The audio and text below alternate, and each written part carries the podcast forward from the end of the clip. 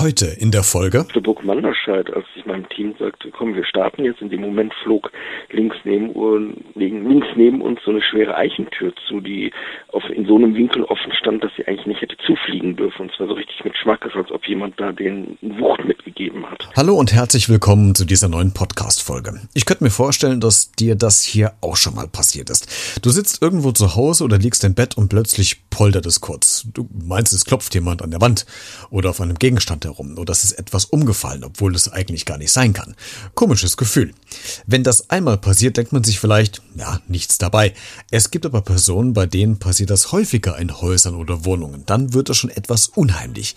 Man geht selbstständig auf die Suche nach der Ursache, aber manchmal findet man einfach nichts. Was wäre denn, wenn es sich dabei tatsächlich um ein paranormales Phänomen handelt? Auf gut Deutsch, Geister oder ein anderes Medium. Das ist heute mein Thema und ich habe mir einen Ghost Hunter, also einen Geisterjäger eingeladen und mit ihm spreche ich heute über paranormale Phänomene, was das überhaupt ist, wie seine Arbeit funktioniert und welche geisterhaften Begegnungen er schon erlebt hat. Jetzt hier bei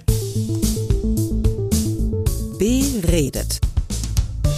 Der Talk mit Christian Becker. Heute zu Gast ja, hallo, mein Name ist Tom Pedal. Ich bin aus Wuppertal, Jahrgang 71, von Beruf äh, im juristischen Bereich tätig und seit über zehn Jahren als Ghost Hunter aktiv unterwegs. Tom, was war denn dein letzter Einsatz, von dem du kommst? Das war letztes Jahr eine Privatermittlung in einem Privathaushalt in Schwelm.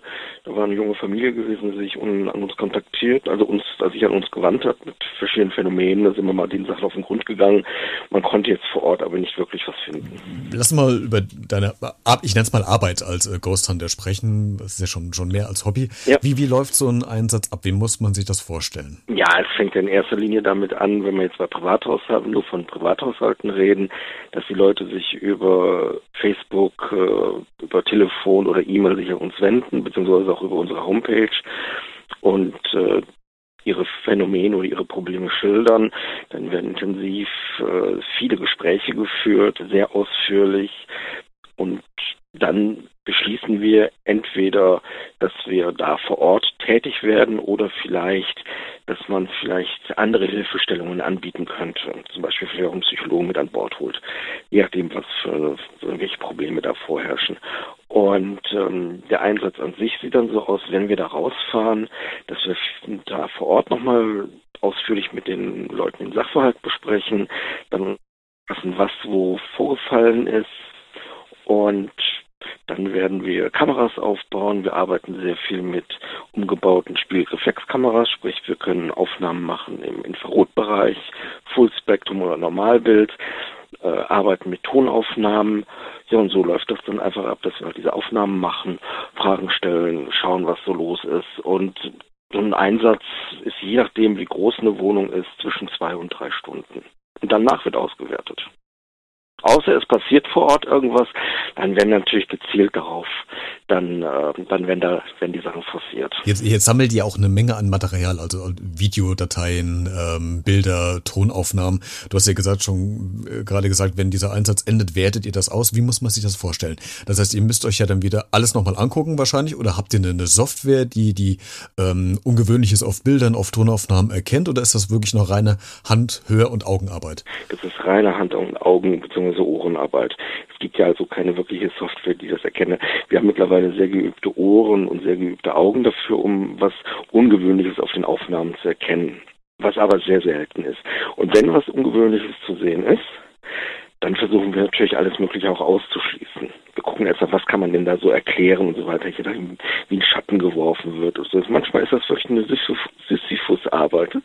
Aber ähm, ja, das gehört dann einfach dazu und äh, es steckt viel mehr Arbeit in der Auswertung drin als in der eigentlichen Untersuchung. Was sind denn bis jetzt so deine überraschendsten Begegnungen, die du äh, bisher erlebt hast? Es gab ein paar, die ein oder anderen Phänomene vielleicht, die überraschend waren auf der Burg Manderscheid, als ich meinem Team sagte, komm, wir starten jetzt, in dem Moment flog links neben, links neben uns so eine schwere Eichentür zu, die auf, in so einem Winkel offen stand, dass sie eigentlich nicht hätte zufliegen dürfen. Und zwar so richtig mit Schmackes, als ob jemand da den Wucht mitgegeben hat. Oder halt ähm, ein Kollege, der vor uns schon bei einer Klientenfamilie war, ist ungefähr eine Stunde vor uns da eingetroffen und hat dann gesehen oder mitbekommen, wie ähm, eine Porzellanfigur von einem Schreibtisch runtergefallen ist, obwohl niemand im Raum gewesen ist. Solche Geschichten. Ähm, wir machen das Ghost Hunting ja, um dem Ganzen auf den Grund zu gehen, diesen ganzen Phänomenen. Und versuchen auch unsere eigene Erwartungshaltung an diese Situationen und möglichen Phänomene herabzusetzen. So überraschend, ja, es gibt mal so einen kurzen Schreckmoment, vielleicht wenn wieder die Tür dann zufliegt. Aber hey, dafür machen wir das ja, um genau das dann zu ergründen und nicht wegzulaufen. Wenn du mal zurückdenkst, äh, machst es ja schon ein paar Jährchen, äh, kannst du dich an deinen allerersten Einsatz erinnern? Ja, das war, glaube ich, damals, ähm, wo wir noch in einem alten Team waren. Das war, in, ich glaube, in einer Privatwohnung in Wattenscheid. Wie geht man denn an so einen ersten Einsatz ran? Kannst du dich noch dran erinnern? Wie, wie war, hattest du Respekt? Hattest du Angst? Ähm, hattest du vielleicht zu hohe Erwartungen oder bist du sehr neutral da, dran gegangen? Wie war das damals? Kannst du dich noch dran erinnern? Also damals, zu, zu Beginn war es so gewesen, dass man natürlich noch eine gewisse Erwartungshaltung hat. Hey, die Klienten haben erzählt, was das und das und das alles passiert ist. Da wird auch ein Medium sein. Okay, mal gucken, was das vielleicht erzählt ja, da natürlich die Erwartungshaltung zu Anfang, wenn man das wirklich ganz frisch macht, ist natürlich höher, das schon. Aber mit der Zeit wird das einfach geringer, weil man muss einfach die Ratio mit einblenden und ähm, ja, also Angst eigentlich noch nie gehabt. Ich wüsste auch nicht wovor. Und das ist natürlich das auch, was wir versuchen wollen, auch ähm, den da draußen ähm, mit unseren Berichten und auch unseren Videos äh, und Artikeln äh, auch klar zu machen, dass ähm, man auch nicht wirklich Angst davor haben muss, was vielleicht da so erzählt wird von dem Paranormalen und von den Geistern. Wir versuchen da halt viel Aufklärungsarbeit auch zu betreiben. Die Anschlussfrage, die ich jetzt hätte, ab wann spricht man denn eigentlich von, von Geistern oder von geisterhaften Erscheinungen und ab wann ist es denn ein paranormales Phänomen? Gibt es da Grenzen oder verschwimmen die? Also ein paranormales Phänomen ist für mich dann gegeben, wenn es nicht erklärbar ist. Wenn etwas auftritt nicht erklärbar ist. Äh, bevor wir aber von Geistern reden, ähm, dauert es noch was. Also wenn ich jetzt eine Aufnahme habe, wo man wirklich nicht nur schemenhaft, sondern wirklich jemanden sieht, der eigentlich nicht da gewesen sein könnte und es gibt keine Erklärung, wieso auch äh, der da erscheint auf dem Foto, dann würde ich vielleicht von einem Geist reden. Wenn es aber was Schemenhaftes ist, was wir aufgenommen haben und nicht erklären können, dann deklarieren wir, wir persönlich das als interessante Aufnahme die man zum jetzigen Zeitpunkt noch nicht erklären kann. Was prozentual wahrscheinlich am meisten vorkommt, würde ich, äh, würde ich mal schätzen, oder? Ja, also ich, ich habe mal, ich wurde letztens schon mal gefragt, wie viele Ergebnisse hattet ihr derzeit? Ich, ich glaube, die kannst du an zwei, zwei Händen abzählen. Ab, also wirklich abzählen. Das ist in denen, wir machen es jetzt fast zehn Jahre, ist das nicht viel. Aber wir haben halt eine andere, wir gehen, wir haben eine sehr hohe Messlatte, was die Ergebnisse angeht. Wir sind auch sehr kritisch, was dieses ganze Ghost Hunter Equipment angeht was es auf dem Markt gibt. Es gibt ja ganz viele Ghost Hunter Teams, die in, in Deutschland unterwegs sind, keine Frage. Was, was ich mich gefragt habe, warum kann ja. man mit, äh, ich nenne es einfach mal als Geister im, im weiteren Gespräch, warum kann man mit, mit Geistern anscheinend nur im Dunkeln kommunizieren? das, äh, das, das wird ja vielfach quasi mal so angenommen oder suggeriert. Äh, du kannst auch im Hellen damit auch sich im Hellen damit unterhalten. Warum auch nicht? Warum? Die halten sich ja nicht an Tag- und Nachtzeit. Es ist einfach nur so, wenn man ähm, auf eine paranormale Untersuchung geht, ist es natürlich eher in den Abendstunden oder den Nachtstunden, weil die ganzen Umwelteinflüsse geringer sind. Die ganzen Geräusche, weniger Autoverkehr, kein, kein Vogelgezwitscher und so weiter. Das ist einer der Gründe, weshalb man das macht. Aber du kannst dich genauso gut auch tagsüber mit jemandem unterhalten es gibt, wenn man, äh, ich habe auch ein bisschen recherchiert im, im, Netz, wenn Personen von Begegnungen mit äh, geisterhaften Phänomenen sprechen, äh, ist relativ eindeutig oder die Meinung eindeutig, dass es in Räumen, wo diese Erscheinungen erscheinen, irgendwie kälter wird. Äh, stimmt das? Ist das so, dass, dass ihr auch damit arbeitet? Weil du hast ja eben gesagt, ihr habt ja verschiedenes Equipment. Ähm, habt ihr auch solche Temperaturmesser, wo man wirklich tatsächlich sagen kann, an der Ecke, wo jetzt gerade die Vase umgefallen ist, ist es tatsächlich um ein paar Grad kälter gewesen als im Rest des Raumes, was ungewöhnlich ist. Können wir so direkt nicht bestätigen. Das mit diesem kälter werden und hat auch was damit zu tun. Man hat ja im Grunde, ein Geist ist ja jemand Verstorbenes, also jemand Totes. Und den Tod, äh, zum Tod, äh, da gehört auch dieser, dieses Wort Kälte dazu. Kälte und Tod passen ja zusammen. Und das, äh, das geht dann immer einher damit. Und deswegen gibt es ja auch manchmal diese Erzählung, ja, es ist jetzt richtig kalt geworden, dann äh, da muss jemand erschienen sein. Das ist so eine These. Ich denke, da kann vielleicht was dran sein, aber bestätigen oder ausschließen kann ich es nicht. Lass uns nochmal auf dieses Equipment nochmal einen Blick werfen, was, was ihr da einsetzt. Du hast eben gesagt, verschiedene Spiegelreflexkameras mit Infrarot ähm, Einrichtungen. Was, was, was sind das genau für ähm, Kameras, für Equipment, die ihr einsetzt und ähm, was zeigen die euch? Ähm, man, man kennt ja auch, ich blicke nochmal zurück auf die Kinofilme, dass es äh, Geräte gibt, die Ausschläge anzeigen.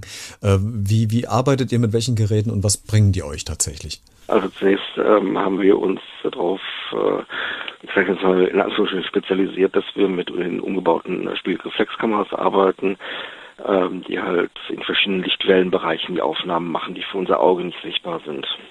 Da haben wir auch schon die ein oder andere interessante Aufnahme gemacht, die wir bis heute nicht erklären können. Ähm, dann arbeiten, weil diese, wir arbeiten ausschließlich mit diesen Spielreflexkameras, weil du kannst zwar auch mit diesen kleinen handlichen Kompaktkameras oder Handykameras arbeiten.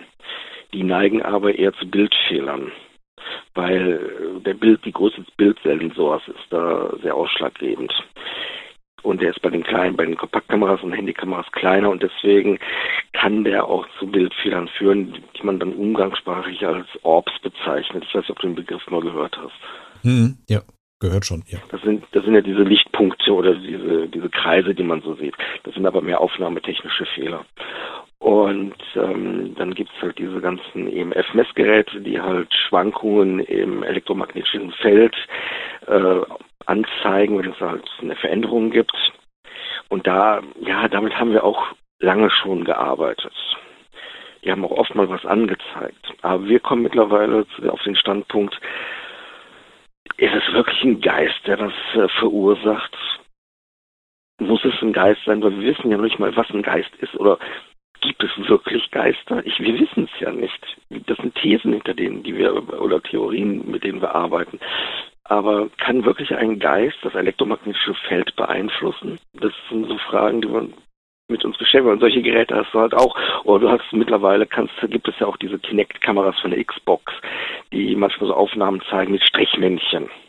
Da gibt es einen wunderbaren Artikel, der vor zwei Jahren von einem äh, Skeptiker rausgebracht wurde in Amerika, von Kenny Biddle, glaube ich, heißt der.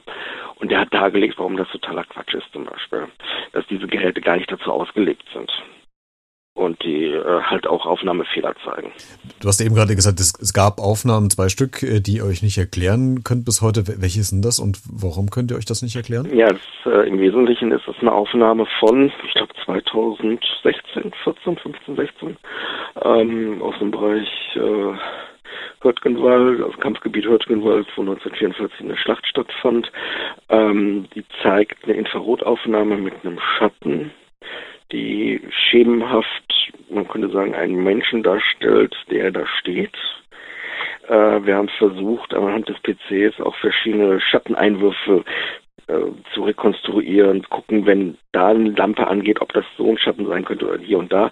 Wir können diesen Schatten, den wir da sehen, nicht erklären. Deswegen ist es für uns eine interessante Aufnahme.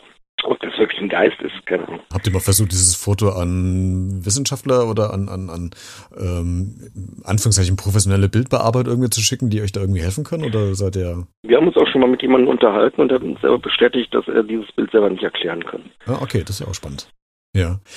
Und wir haben, wir, jedes Mal, wenn wir uns mit unserem Team treffen, unseren Teambesprechungen abhalten, kommt auch dieses Bild immer wieder zur Sprache, weil der eine hat dann wieder diese Idee oder so. Aber wir können es nicht, wir können es einfach nicht erklären. Tom, ich muss natürlich auch kritisch nachfragen. Ich habe ähm, im, im, Vorfeld äh, eine Umfrage gemacht bei äh, Twitter, Facebook und Instagram und die Frage war, ob denn die Leute draußen an Geister oder an paranormale Phänomene ähm, glauben. Magst du mal schätzen, bevor ich dir die Zahl gibt, wie es ausgegangen ist? Äh, ich kenne ein paar Umfragen und ich glaube, die zwei Drittel glauben an Geister, glaube ich. Ich bin mir nicht ganz sicher. Ja, also 69 Prozent sagen, sie glauben nicht an Geister, 31 äh, Prozent okay. sagen, äh, sie glauben an Geister. ähm, okay. Was antwortest du denn Personen, die der Meinung sind, dass es äh, keine Geister oder keine paranormalen Phänomene gibt? ich versuche denen halt darzulegen, dass es sein könnte, dass sie vielleicht recht haben, aber äh, Spaß beiseite. Ähm, ich denke, das muss jeder selber mal für sich erleben und wenn er in einer ungewöhnlichen Situation ist, ähm, wie er die Sache dann selber bewertet. Sicherlich ist es, es ist auf jeden Fall so, dass das meiste, was als paranormal deklariert wird, nicht paranormal ist. Ähm, ich denke mal, schätzungsweise 90 bis 95 Prozent aller Vorkommnisse und Phänomene, die auch uns geschildert werden, beziehungsweise die man im Internet liest oder in Videos sieht, sind definitiv rational erklärbar. Das liegt zum einen daran, dass das meiste Erzählungen sind von Privatpersonen, die das, die, die Phänomene für sich in so einem Moment wahrgenommen haben, aber dabei auch die Ration und dabei die Ratio einfach ausgeschaltet haben jemand, der das auf einer Gefühlsebene wahrnimmt, weil gerade jemand gestorben ist und plötzlich schlägt eine Tür zu, dann kann er natürlich sagen, oh, das war bestimmt jetzt ein Zeichen oder wie auch immer. Wenn man aber genauer nachfragt, dann stellt man fest, es war draußen etwas stürmisch und andere Seite war das Fenster offen. Dann kann man das auch wiederum so erklären. Und deswegen die Vielzahl ist einfach rational erklärbar und das versuchen wir den Leuten natürlich auch zu erzählen. Jetzt sind ja auch äh, ist die Bevölkerung, die die die Personen, äh, die in Deutschland leben oder weltweit auch relativ geprägt durch viele Sachen, die im Fernsehen laufen. Äh, Ghostbusters, es gab äh, die sehr erfolgreiche Akte X-Reihe, wo ganz viel mit paranormalen Phänomenen äh, gearbeitet wird. Ihr nehmt ja eure Arbeit, die ihr macht ja ja sehr ernst. Wird denn diese Ernsthaftigkeit von außen auch wahrgenommen oder werdet ihr manchmal auch, ich sag's mal ganz provokant, belächelt oder vielleicht auch als als Spinner bezeichnet? Bezeichnet? Wie, wie werdet ihr von außen wahrgenommen? Ähm, also mit den Menschen, wo wir uns unterhalten die auch äh, ganz offen, offen sind für neue Themen und so weiter, da werden wir eigentlich sehr ernst genommen. Auch für, als das wahrgenommen, was wir eigentlich repräsentieren. Und äh, ich kann nur wiederholen, dass es gibt ja gerade jetzt im Großhandling-Bereich gibt es ja sehr, sehr viele Teams und auch vielerlei Teamphilosophien. Und wir stehen eigentlich in unserem Team eher für eine sehr moderate, ich würde fast sagen, Richtung skeptische Arbeitsweise, weil wir halt die Messlatte sehr hoch setzen und nicht jeder Windhauch ein Geist für uns ist. Gibt es denn ähm, Orte, an denen solche Phänomene oder geisterhaften Erscheinungen häufiger auftreten. Also ich äh, habe jetzt im Gedankenkopf äh, alleinstehende Häuser, ähm, Krankenhausruinen, Friedhöfe. Äh, Gibt es da irgendwie so eine Tendenz, dass man sagt, an den Orten treten solche Erscheinungen häufiger auf? Eigentlich Tendenz eher weniger. Gerade jetzt bei den Friedhöfen, die du erwähnst, möchtest du später als Geist auf einem Friedhof sein? Nee, glaube ich nicht. ja, es gibt halt die Geschichte, dass, dass Geister sich dann eher da aufhalten, wo sie zu Lebzeiten sich gerne aufgehalten haben. Und ähm, an sich so, ja, ich würde mal sagen, ja, so ehemalige Krankenhäuser, vielleicht auch, äh, ja, oder ähnliche Anstalten, da könnte man vielleicht eher vielleicht was finden als anderorts. Aber es gibt keine so, wäre mal interessant, mal eine Statistik dazu zu führen. Du bringst mich auf eine gute Idee. Tom, letzte Frage, äh, bevor wir fertig sind. Wenn du dir einen Ort aussuchen dürftest, äh, weltweit egal wo, den du mal untersuchen möchtest, ob es da irgendwelche paranormalen Phänomene oder geisterhaften Erscheinungen gäbe, welcher wäre das? Das ist ein, ja, ich würde mal sagen, wie heißt diese alte Lungenheils, diese alte, Lungenheilstätte in Amerika? Jetzt kommt mir, jetzt fällt mir der Name gerade nicht ein. es ist, ja, das ist natürlich jetzt klasse. Nee, es ist. Es dann, dann beschreib uns ganz kurz, warum äh, da und äh, wo es genau ist. Ich würde einfach mal, das ist eine, das ist ein großer Komplex in Amerika, wo schon unzählige Ghost Hunter gewesen sind, auch Ghost Hunter, die im Fernsehen eine Serie hatten und so weiter und viele Untersuchungen stattfanden. Und äh, Waverly Hills, Waverly Hills Sanatorium, jetzt habe ich es. Ähm, ich würde einfach mal gerne diesen ganzen Phänomenen, die da so berichtet werden, auf den Grund gehen und schauen, was wirklich so da dran ist. Ob das wirklich alles äh, was Paranormales ist. Ja, vielleicht wird es ja wahr und du hast mal die Gelegenheit, nach Beverly Hills zu reisen und dir das anzugucken. Tom, vielen Dank, äh, dass du heute mein Gast warst und äh, so ein bisschen über deine Arbeit als Großtante erzählt hast. Das war ein sehr spannendes Thema. Vielen Dank. Nicht zu danken. Wenn du zu diesem Thema noch was sagen möchtest, dann schreib einfach einen Kommentar in den sozialen Medien bei Facebook, Twitter, Instagram unter den jeweiligen Artikel oder schick eine E-Mail an b-redet.gmx.de. Lass auch gerne ein Like oder ein Abo bei iTunes, Spotify und dieser da, würde mich freuen. Ich denke, da kommen vielleicht ein paar Geschichten zusammen, was deine Erfahrungen äh, gegenüber Geister oder paranormale Phänomene sind. Oder vielleicht denkst du, das sind völlige Höhengespenster. Lass uns einfach teilhaben an deiner Meinung. Bis zur nächsten Woche und bleib neugierig.